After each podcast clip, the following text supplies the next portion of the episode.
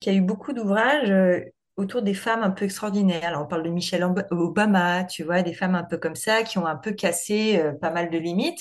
Mais moi, le problème, c'est qu'en lisant ces bouquins-là, moi, je me sentais encore plus minable parce que moi, je suis pas Michelle Obama, tu vois. euh, et toutes mes copines et toutes les femmes que je connais, c'est juste des femmes, on va dire, euh, simples, euh, à la fois extraordinaires. hein. Tout- on est toutes extraordinaires, mais ce que je veux dire, c'est que dans notre quotidien, on n'a pas des grands destins. On est juste des femmes et on vit notre vie, on essaye juste de, nous, épanouir, de trouver un équilibre dans nos vies, etc. Tu vois.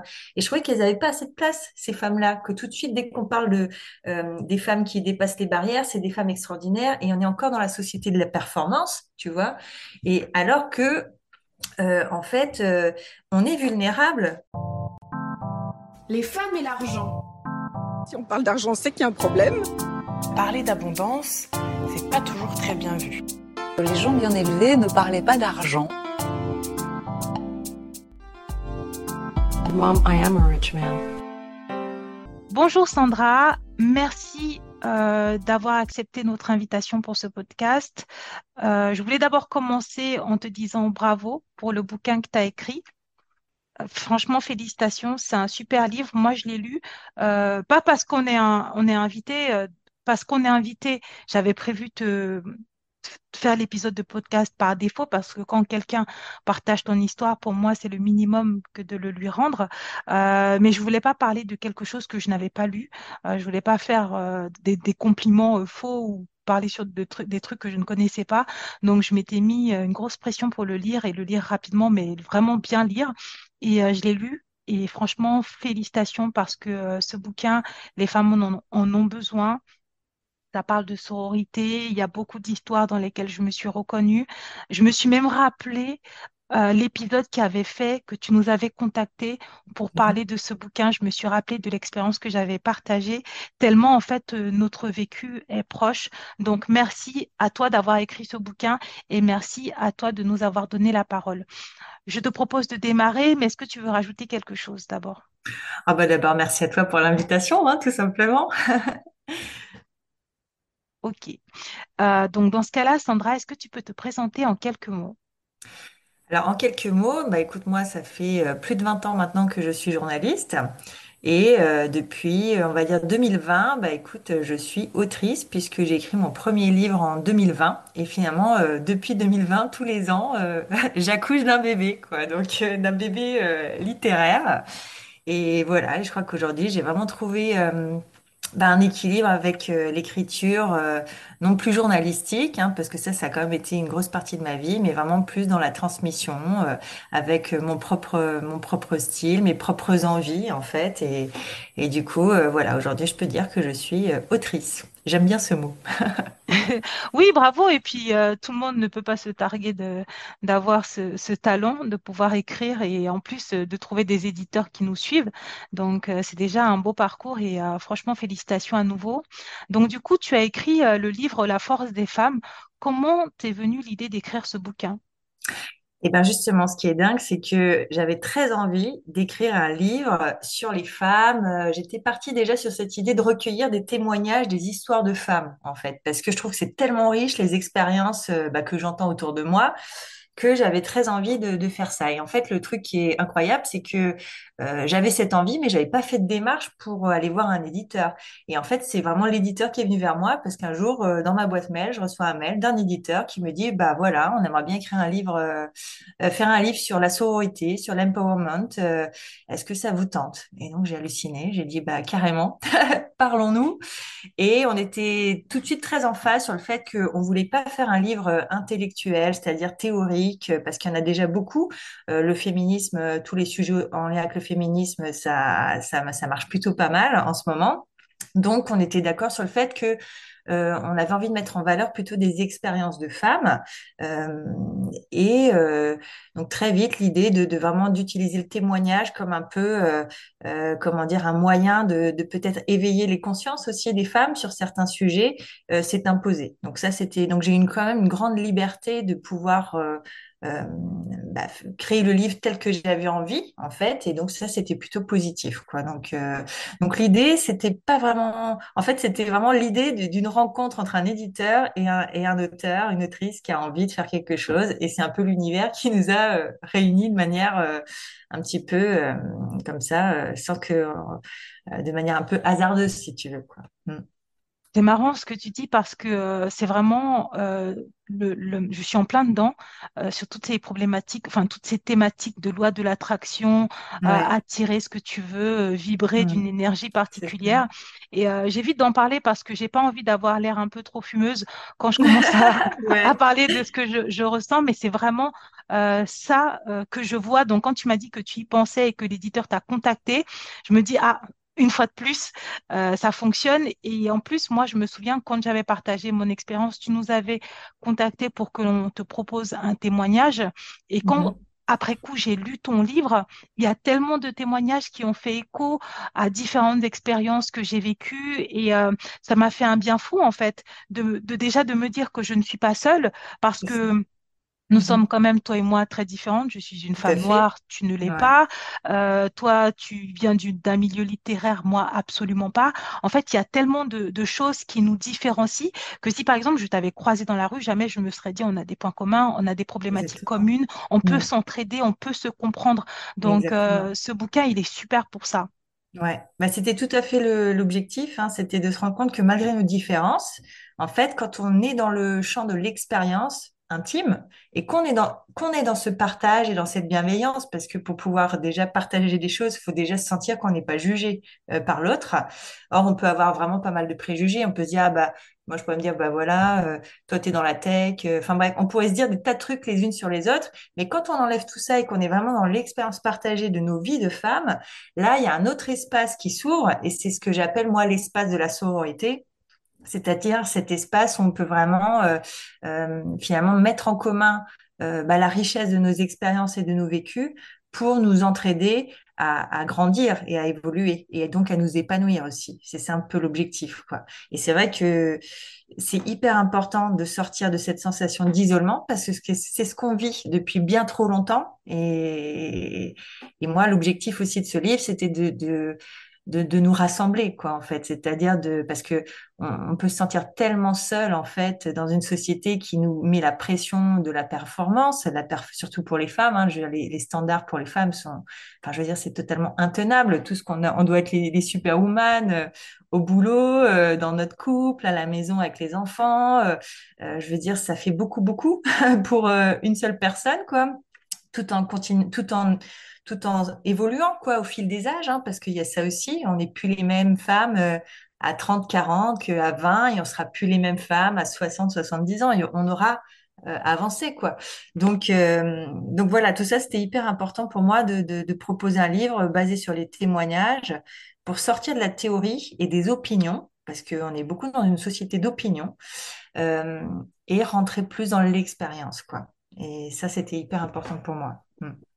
Bien, écoute, moi, je trouve que l'exercice est très réussi et je te rejoins parfaitement quand tu parles des injonctions qui sont faites aux femmes. D'ailleurs, même nous, hein, moi, j'ai, beaucoup réfléchi sur le nom que l'on a qui est femme riche. Euh, je me suis rendu compte que euh, j'avais envie que l'on communique beaucoup sur euh, l'accompagnement des femmes vers, en fait, une forme de crédibilité financière et une forme de croissance financière plutôt que de leur dire juste essayer de devenir des femmes riches, qui en fait est une autre injonction euh, Mm. finalement, la sécurité financière, c'est personnel. euh, et en fait, euh, ça se détermine dans le cadre d'une sororité en échangeant avec d'autres personnes, en trouvant ses limites, en trouvant Mm. son espace de confort. Donc, justement, parce que il y a des expériences comme la tienne, comme ton bouquin, qui permettent aux femmes de libérer la parole. En fait, ça nous permet, nous aussi, en fait, de réfléchir par rapport à nos propres stéréotypes et idées reçues et euh, injonctions que l'on peut même involontairement véhiculer. Donc, euh, Ouais. franchement, c'est Ouais. une, une Bah, chouette disons idée. que c'est sûr que ce qui m'a fait prendre conscience, en fait, là, dans- pour le livre, à peu près, j'avais, j'ai interviewé une cinquantaine de femmes. Donc, c'est quand même conséquent. C'est pas, voilà. Et du coup, je pensais pas, si tu veux, que, que tous ces témoignages, toutes ces histoires, ça allait profondément, en fait, euh, me faire quelque chose de les entendre. C'est-à-dire que c'est comme si, euh, sais, on dit souvent libération de la parole, mais en fait, cette parole, elle est vivante. C'est-à-dire que quand quelqu'un te parle du, du, du fond de son cœur, de ce qui est, de ce qui est important pour, euh, pour lui ou elle, bah, quelque part, toi, ça, toi qui reçois euh, cette parole, bah, ça te transforme. Parce que ça fait écho, ça fait écho à des choses que toi-même, euh, peut-être que tu as déjà vécu. euh, Il y a toujours euh, quelque chose qui peut résonner. Pas tout, bien entendu, puisqu'on est différentes.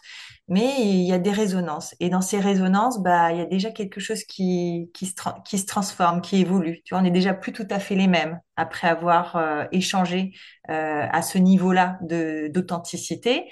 Et, ça, c'est vraiment, euh, c'est vraiment puissant en fait. Parce que du coup, tu prends conscience, tu dis, ah ouais, en fait, moi, je fonctionne comme ça, mais si je fonctionne comme ça, c'est peut-être parce qu'il y a une histoire derrière, tu vois, une histoire euh, bien souvent euh, transgénérationnelle.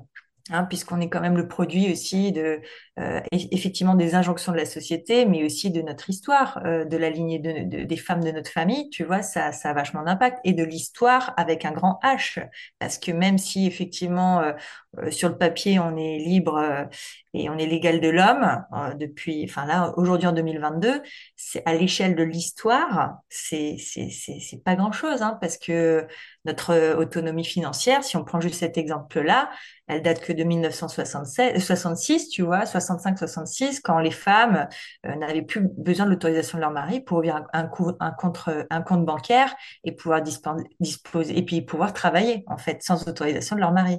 Donc, quand on y pense, euh, sur l'échelle de l'histoire, c'est quelques décennies seulement. Donc, euh, donc c'est pour ça que même si aujourd'hui, effectivement, on est libre, on est indépendante, pour beaucoup d'entre nous, en nous vivent quand même euh, le souvenir ou la mémoire, si tu veux, des, des limitations, des, des, de cette absence d'autorisation, euh, de cette in- infantilisation, parce que les femmes ont été infantilisées. Je dire, on n'avait pas le droit euh, de faire plein de trucs quand même. hein. On était réduite à des fonctions maternelles. au mieux, tu vois. Et si, enfin voilà, il y a plein de choses comme ça où j'ai pris conscience que oui, aujourd'hui, sur le papier, on est libre euh, et censé être l'égal des, des hommes, mais dans, dans la vraie vie, il y a plein de limites. Il y a plein de croyances limitantes, en fait, qui nous sautent au visage et, et, et parfois, on s'en rend même pas compte, en fait, quoi. Donc, euh, et, et dans le livre, c'est ça, c'est toutes ces femmes, elles ont fait ce chemin-là.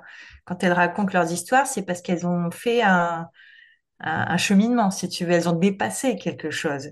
Ça veut dire qu'elles qu'elles ont, elles sont arrivées aussi à des, à des limites euh, par rapport à des situations euh, un peu toxiques ou voilà, si on, si on prend ces exemples-là. Mais c'est juste pour dire que euh, les injonctions, bah, c'est, c'est vraiment un travail, tu vois, de, de conscience que de s'en libérer, quoi. Et, et je pense que c'est plus facile de le faire ensemble que de le faire seul. Parce que euh, seul, avec toi-même, tu vois, c'est pas facile de, Je vais même, pardon, excuse-moi de te Ouais, couper, mais euh, cette partie de, de ton discours était très intéressante parce qu'en fait, personnellement, ce que je pense, je le pensais déjà un peu avant d'avoir lu le livre, mais après l'avoir lu, euh, je, je le, je le sens, j'allais dire je le sais, mais il Hmm. faut jamais vraiment Ouais, dire, on sait, on sait pas tout, mais je Hmm. sens vraiment qu'en fait, euh, pour moi, la, se libérer des injonctions ne peut vraiment passer que par la sororité parce qu'il y a tout un système de pensée limitante en fait que l'on Voilà. a dont on n'est pas du tout conscience. Et c'est uniquement quand tu vois ton reflet dans l'histoire de quelqu'un d'autre ou quand la personne en face euh, te livre ses mots que tu te dis, ah ok. En fait, moi aussi, je suis limitée de ce côté-là, ou même des fois, tu sens des résistances en toi, et quand tu commences à interroger ces résistances, tu comprends que c'est lié en fait à des pensées limitantes que tu peux décider de conserver ou pas, Ça. mais tu peux mettre le doigt dessus, donc c'est vraiment euh, Ouais. hyper euh, intéressant. Et une autre chose qui était importante, c'est qu'il y a eu beaucoup d'ouvrages euh, autour des femmes un peu extraordinaires. Alors, on parle de Michelle Ob- Obama, tu vois, des femmes un peu comme ça qui ont un peu cassé euh, pas mal de limites. Mais moi, le problème, c'est qu'en lisant ces bouquins-là, moi, je me sentais encore plus minable parce que moi, je suis pas Michelle Obama, tu vois. euh, et toutes mes copines et toutes les femmes que je connais, c'est juste des femmes. euh, on va dire, euh, simple, euh, à la fois extraordinaire. hein. Tout- on est toutes extraordinaires, mais ce que je veux dire, c'est que dans notre quotidien, on n'a pas des grands destins. On est juste des femmes et, on vit notre vie, on essaie juste de, nous, épanouir, de trouver un équilibre dans nos vies, etc. Tu vois? Et je trouvais qu'elles n'avaient pas assez de place, ces femmes-là, que tout de suite, dès qu'on parle euh, des femmes qui dépassent les barrières, c'est des femmes extraordinaires, et on est encore dans la société de la performance, tu vois? Et alors que euh, en fait, euh, on est vulnérable à bien des égards, tu vois. Et c'est justement parce que on ose l'être euh, ensemble, c'est-à-dire avou- s'avouer que, par exemple, dans telle situation de maternité, on n'y arrive pas, de s'avouer que là, en fait, on a, par exemple, si on prend l'argent, bah, qu'on galère pour euh, gagner de l'argent, tu vois. C'est s'avouer que, en fait, on a atteint, on a atteint des limites et qu'on n'y arrive pas, tu vois. Et ça va à l'encontre de la société de la performance qui nous pousse tout- toujours à aller dépasser des trucs et tout ça, mais on ne sait pas comment y arriver en fait. Et moi, ce que j'ai compris, c'est que justement, c'est parce que tu t'autorises à être euh, vulnérable que déjà, il y a quelque chose qui, qui se transforme en toi, en fait, qui te permet de dépasser la...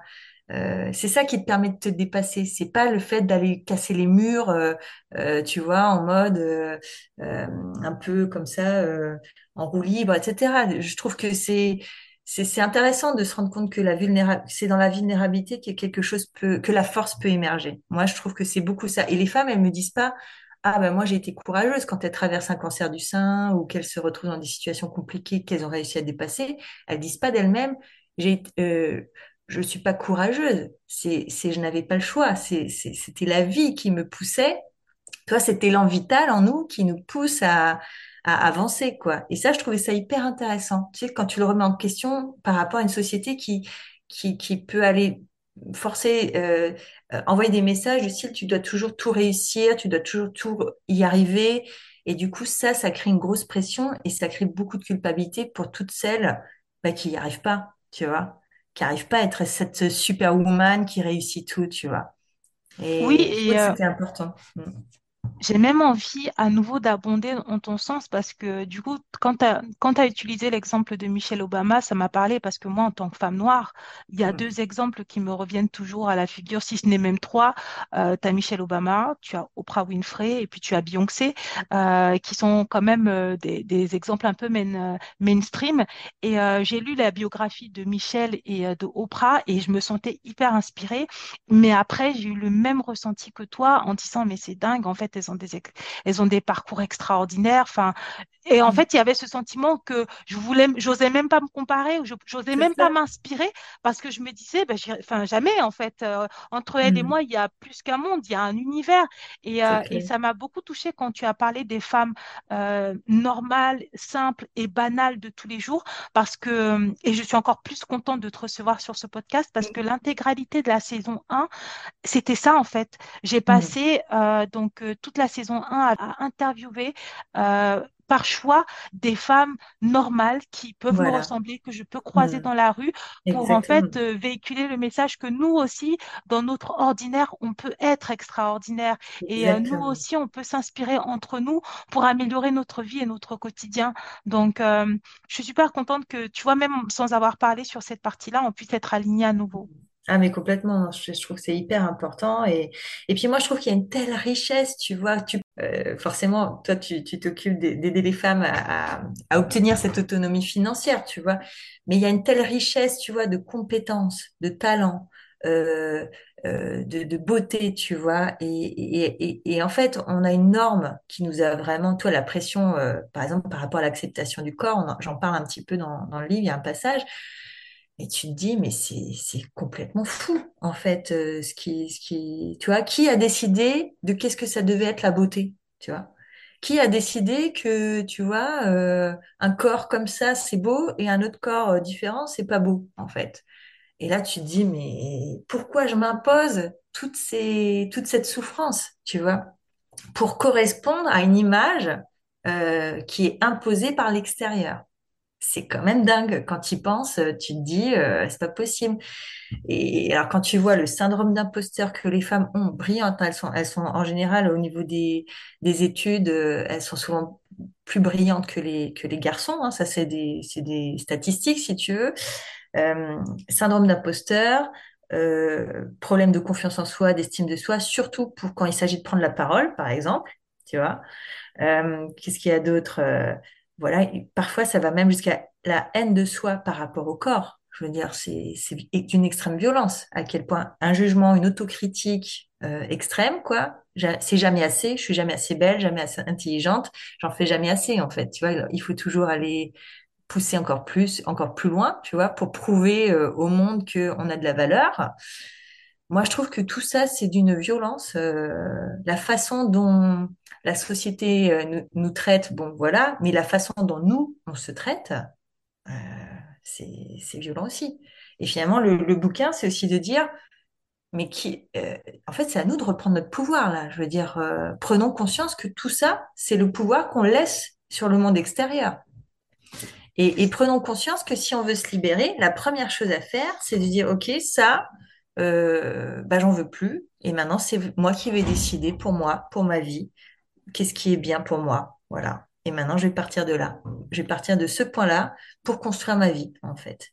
Et là, ça change tout.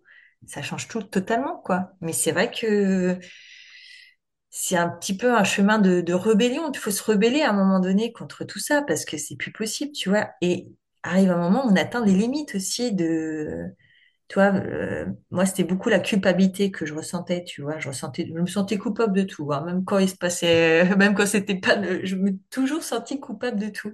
Et dans le livre, il y a, y a une femme qui me, qui me dit, mais tu sais qu'est-ce que ça veut dire, euh, l'étymologie du mot euh, culpabilité? Et elle me dit, euh, bah, ça veut dire se couper de soi. Et quand elle m'a dit ça, je te jure, ça m'a fait une révélation. Je t'imagine, à chaque fois que je me culpabilise, je me coupe de moi-même, tu vois. Je remets encore une fois mon pouvoir entre les mains de je ne sais qui, mais Et ce que j'ai beaucoup aimé dans ton bouquin, c'est que des fois, tu présentes des problèmes que l'on traverse via le témoignage d'une femme. Et ce qui est chouette, c'est que tu apportes des solutions qu'elles ont trouvées, qui, ça- ce Mm, qui nous permet, nous aussi, si jamais on trouve, on rencontre le même problème et que l'on réfléchit à des solutions, tu nous apportes une solution qui est, qui est toute faite. Donc vraiment, ça, je trouvais ça, euh, je trouvais que c'était un bel exercice euh, et bien réussi. Euh, et et j'étais du coup contente de pouvoir te le dire en vrai. Et mm, pour rebondir aussi sur la partie culpabilité, c'est marrant que tu abordes ça parce que c'est une thématique sur laquelle je travaille en ce moment parce que je fais du développement personnel. Et, euh, et la solution à la culpabilité, c'est le pardon. Parce qu'on mm, parle beaucoup de pardonner aux autres, mais on parle jamais de se pardonner à soi. Et euh, je voulais savoir, moi, c'est la solution que j'ai trouvée, mais toi, Mm. vis-à-vis de la culpabilité, qu'est-ce que tu as trouvé au bout du chemin quand... euh, Bah, la culpabilité, c'est que quand je me rends compte, j'essaie de lâcher prise, c'est-à-dire de de pas de pas nourrir le, le schéma mental, tu vois. Et donc, ça veut dire euh, pour, pour arrêter de pour arrêter de mouliner dans ma tête, euh, bah, je vais marcher, je vais essayer de faire quelque chose de, de corporel, en fait, tu vois. Je vais, il faut que je mette mon corps en mouvement parce qu'en fait, sinon, je rumine dans ma tête et je vais alimenter. euh, mes angoisses, mon, tu vois, mon, mon mal-être, etc. Tu vois, je, j'essaie d'apprendre à lâcher à lâcher prise sur euh, sur la petite euh, le petit vélo dans ma tête là qui tourne tout seul, tu vois. Du coup, j'ai une question euh, Ouais. parce que, pareil, dans mes études, j'ai vu qu'en fait, euh, quand tu as le cerveau qui mouline trop, euh, Mm. les, euh, les, les techniques qui fonctionnent, c'est passer par le corps. Donc, Ouais. j'ai travaillé sur toute une histoire de postures de pouvoir qui font que euh, quand tu adoptes certaines postures, euh, tu baisses en fait le niveau de stress dans ton corps. Je voulais savoir le fait du coup de te mettre en mouvement, est-ce que c'est quelque chose que tu as ressenti de manière innée ou c'est quelque chose que tu as découvert par le biais de tes recherches? Ah non, non, c'est parce que justement, moi j'ai fait pas mal de danse, c'est encore une autre, euh, la danse, la marche, etc. Non, non, je, je l'ai découvert parce qu'à un moment donné, il fallait, il fallait bien que je trouve des solutions pour m'apaiser, tu vois, pour apaiser ce stress mental, surtout quand on est dans une, on vit dans une société extrêmement mentale. En France, tu vois, par rapport à d'autres pays, on est quand même très intellectuel. Donc on va beaucoup sursolliciter notre esprit rationnel. Donc, et ce qui est génial, hein, on a des, on a des belles, euh, on a des beaux cerveaux analytiques, mais euh, bah, comparé à d'autres cultures, on est moins dans le corps. Et ça, c'est un problème parce qu'on a besoin de notre corps pour pouvoir justement évacuer le stress, etc. Tu vois, donc euh, ça veut dire aussi avoir une, activité euh, corporelle, mais ça peut être tout, très bien cuisiné. Je veux dire, quelque chose où, toi, c'est pas besoin d'être un truc extraordinaire, c'est juste se mettre en mouvement, arrêter d'être tout le temps euh, dans sa tête, tu vois, sentir un petit peu, tu vois, euh, l'ancrage de ses pieds ou de ses mains, tu vois, quand tu fais la cuisine, je sais pas, quand tu danses, quand tu vas te promener dans la nature. Finalement, c'est pas des choses extraordinaires, mais ça te permet de revenir dans ton corps tu vois, et sortir un peu de cette pensée. Et, du coup, là, tu es un peu plus aussi dans, en contact avec ton intuition, etc., ce qui est quand même hyper important euh, d'être à son écoute. Parce que, euh, parce que ça, les femmes aussi, ça, c'est un gros problème qu'elles ont, c'est qu'elles s'écoutent pas assez. Elles doutent beaucoup. Elles doutent beaucoup de leur ressenti. C'est quand même un problème, ça, tu vois. Et donc, ce qui fait que, euh, par exemple, elles vont pas sentir quelque chose, une relation, un boulot, euh, tu vois, et elles vont toujours, euh, enfin souvent, euh, dire Oh bah non, mais je dois me tromper. Enfin, je veux pas être, tu vois, je, veux pas être quelqu'un qui juge, tu vois. Elles vont minimiser en fait leur premier ressenti. Or, on constate que le la sensation de malaise quand tu la ressens, par exemple avec un employeur pour la première fois, tu as une sensation de malaise. en général, c'est qu'il y a une bonne raison. Et après coup, c'est après coup que tu dis ah bah si je m'étais écouté, tu vois, si je m'étais écouté, j'y serais pas allée. Ouais. Oui. J'aurais dû m'écouter, tu vois. Et la question que je me pose, moi, c'est pourquoi tu t'écoutes pas? Qu'est-ce qui se passe? Qu'est-ce qui s'est passé? Et c'est pas que toi, c'est nous toutes, parce qu'on est nombreuses, très, très nombreuses, à avoir ce problème, cette problématique, tu vois. Bah, en fait, pour rebondir sur ta phrase, euh, moi, ce que j'observe de plus en plus, parce que j'ai beaucoup de temps pour faire de l'introspection et m'écouter et me poser des questions sur moi, euh, j'ai participé à un atelier de coaching euh, collectif il y a quelque temps et la coach nous a donné un exercice que je trouvais chouette. C'était est-ce que vous pouvez mettre sur une échelle de 1 à 10 sur différents paramètres votre ressenti et euh, comment vous vous sentez et, euh, et en gros s'analyser vis-à-vis de- des chiffres que l'on que l'on a mis. Donc moi j'étais euh, je m'étais pas trop posé de questions mais j'étais quand même heureuse de voir que j'avais mis plutôt des bonnes réponses sur toutes les thématiques de ma vie. Ça veut dire que je me sentais heureuse et c'était un, ressenti que je pouvais valider. Et en fait il y a une participante qui dit c'est bizarre. J'ai mis des bonnes notes sur toutes les thématiques, mais je me sens quand même un peu mal. Et en fait, je me suis dit, c'est ça le problème. C'est-à-dire qu'elle a coché toutes les bonnes cases, elle a réagi de manière parfaite selon elle euh, ou de selon son esprit rationnel à toutes les injonctions sociales et elle se demande pourquoi elle ne se sent pas bien parce que tout simplement, elle n'est pas forcément alignée avec ces injonctions. Et c'est là où je me suis dit, en fait, c'est là qu'on voit la différence entre quand tu as fait un travail sur toi et tu as été aidé, et je pense que ça se fait par le biais de la sororité, et quand Ouais. tu n'en es pas là, c'est-à-dire que tu te dis, c'est bizarre, j'ai tout coché, j'ai dit partout, mais ça va pas. Pourquoi je ne suis pas heureuse? Pourquoi je n'atteins pas ce nirvana que l'on me promet? Et euh, je ne sais Ouais. pas ce que tu en penses. Ah bah complètement. Puis c'est vrai que en fait, ce qui est fort aussi dans la sororité, c'est que quand tu vois une femme se libérer, en fait, ça veut dire c'est un monde qui s'ouvre. Ça veut dire c'est possible. Tu vois la lumière au bout du tunnel. C'est-à-dire que c'est pas une femme, euh, c'est pas Michelle Obama, mais c'est peut-être ta copine, c'est peut-être ta voisine, c'est peut-être ta collègue. Et en tout cas, il y a quelque chose, un monde qui s'ouvre, tu vois. Donc du coup, toi aussi, tu dis bah moi aussi, moi aussi j'ai envie de ça. Moi aussi j'ai envie d'être épanouie. Moi aussi j'ai envie de trouver mon équilibre dans ma vie euh, de m'éclater au boulot, euh, euh, de me sentir utile, euh, euh, tu vois, de gagner de l'argent. Euh, je veux dire, tu vois, d'un coup, en fait, c'est une autorisation intérieure.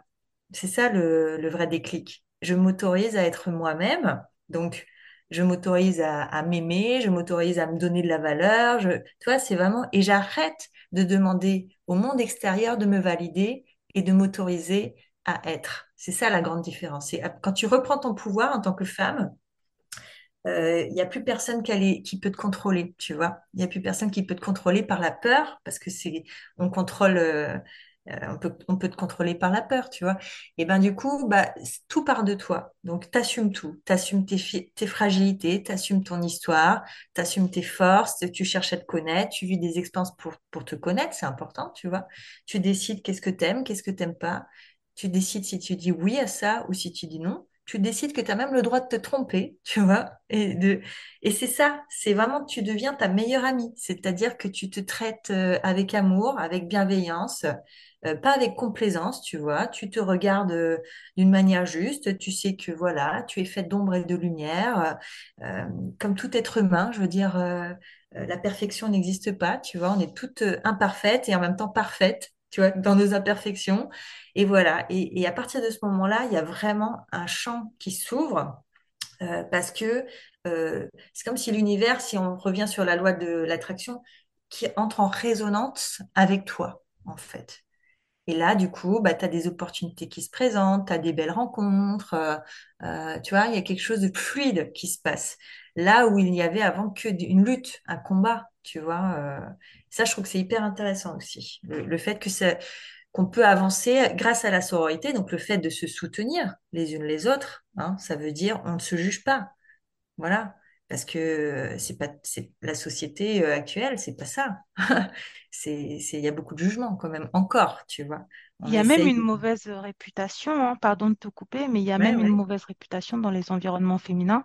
Je l'entends Mm. beaucoup, oui, travailler entre femmes. euh, Voilà, la rivalité féminine, bon, ça c'est des, c'est vrai, hein. Moi je sais aussi que par expérience, moi j'ai mis longtemps hein, avant de vraiment être dans la sororité, vraiment, tu vois, et parce que euh, parce que j'avais eu par exemple des chefs euh, qui étaient pas du tout dans la sororité, puisqu'elles avaient adopté les codes du patriarcat. Donc c'est pas parce que tu es une femme de pouvoir que tu es une femme dans la sororité, tu vois? Je veux dire, tu peux très bien être une femme, arriver à un très haut poste et te comporter euh, exactement comme un, comme euh, ce que le patriarcat euh, propose, c'est-à-dire la domination euh, par la peur, tu vois, et pas du tout la coopération.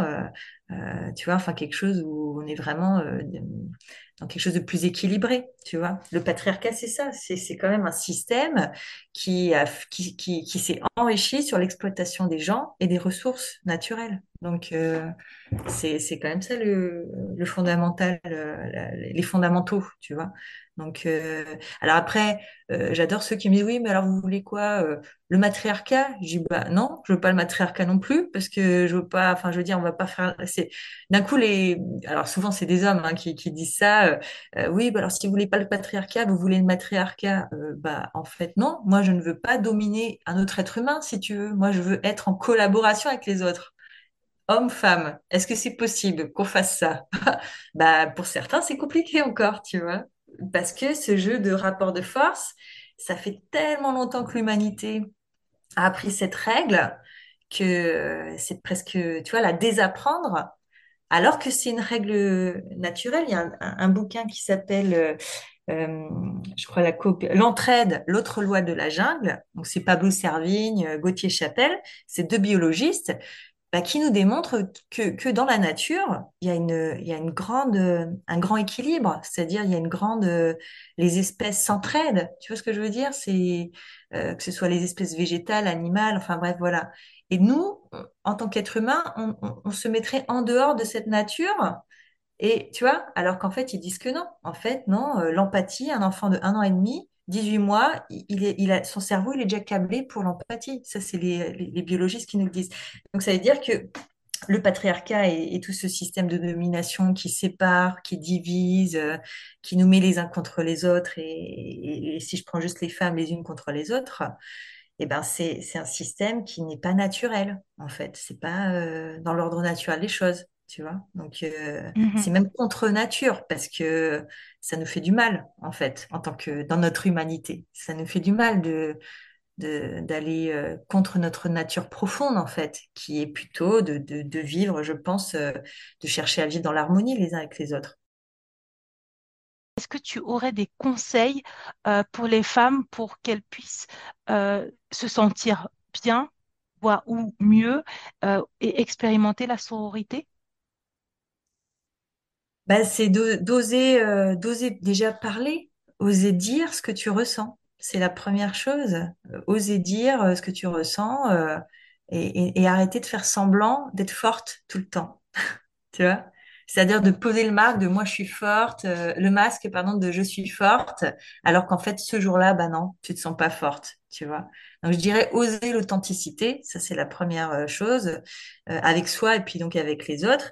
Et ensuite, bah, c'est de, de s'aimer. On peut être fier de nous, on peut être fier de tout ce que tout ce qu'on a réussi, tout ce qu'on a tout ce qu'on a échoué. euh, je veux dire, on n'a pas à avoir honte. Voilà. Moi, j'aimerais que les femmes, elles arrêtent d'avoir honte, tu vois.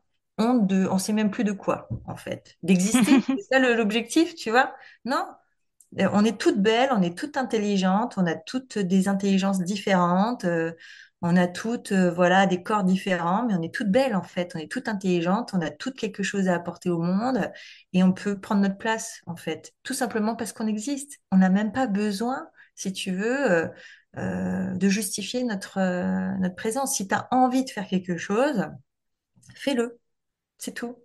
Et arrête de demander l'autorisation. Tu es légitime parce que moi, combien de fois je me suis dit, mais quand est-ce que je serai légitime? Quand j'aurai le prix Nobel de littérature? Il faudrait que tu vois, il faudrait que j'écrive combien de livres pour considérer que je suis écrivain? Tu vois?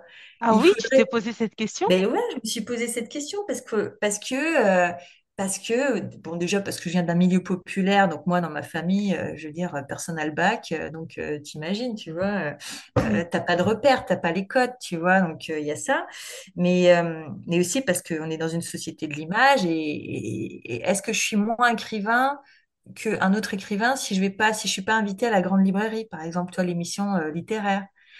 Bon, c'est des trucs à la con comme ça, mais quelque part, on, on est tellement en train de se comparer tout le temps. Tu vois, on est quand même dans une société euh, où on est tout le temps amené à se comparer, jusqu'au moment où tu arrêtes ça. Tu arrêtes de te comparer, tu, et tu, et tu vis qui tu te sens être.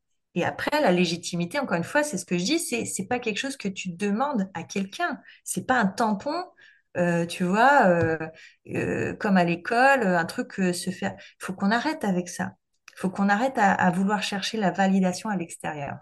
Les femmes souffrent beaucoup plus que les hommes du syndrome de l'imposteur. Et quand j'entends tes propos, en fait, pour moi, je vois un lien. Donc, Mm. euh, tu es en train, en gros, de leur dire d'essayer de lutter comme elles peuvent contre le syndrome de l'imposteur. Ouais, en tout cas, ouais, c'est ça. Et que l'enjeu, c'est ça, ça commence par là, de, de, de, de s'aimer, de, de, de reconnaître, de se reconnaître soi à sa juste valeur et, et de partager avec les autres femmes euh, en toute authenticité, avec celles, bien sûr, avec qui on se sent en sécurité, parce que voilà, c'est de s'écouter, voilà, de s'écouter, d'oser s'exprimer et, et après de créer sa vie sans Ah, demander l'autorisation, voilà, à personne. Mm. Ça fait beaucoup de conseils, euh, Sandra.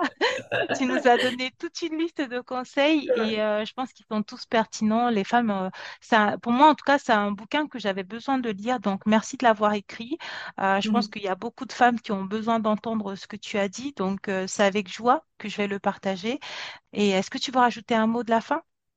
Merci surtout à toi de m'avoir donné l'opportunité de, de parler de ce sujet qui me tient à cœur. Et je te remercie encore beaucoup d'avoir euh, accepté de, partager ton histoire. Et je pense qu'elle va aider euh, bah, pas mal de femmes aussi, hein, à prendre conscience de certaines choses. Merci d'avoir euh, mis ton énergie dans ce livre aussi. Merci d'avoir écouté ce podcast. Si tu l'as apprécié, n'hésite pas à le partager à ton entourage. Si tu souhaites me soutenir, laisse-moi 5 étoiles sur les plateformes de diffusion et viens me parler, cela me fera très plaisir. Pose-moi des questions, laisse-moi des commentaires, ainsi j'aborderai des thématiques qui te concernent directement. Tu peux me retrouver sur mon site web, Instagram, ainsi que toutes les semaines via ma newsletter. Au plaisir de te retrouver pour de nouveaux épisodes. À bientôt. Bisous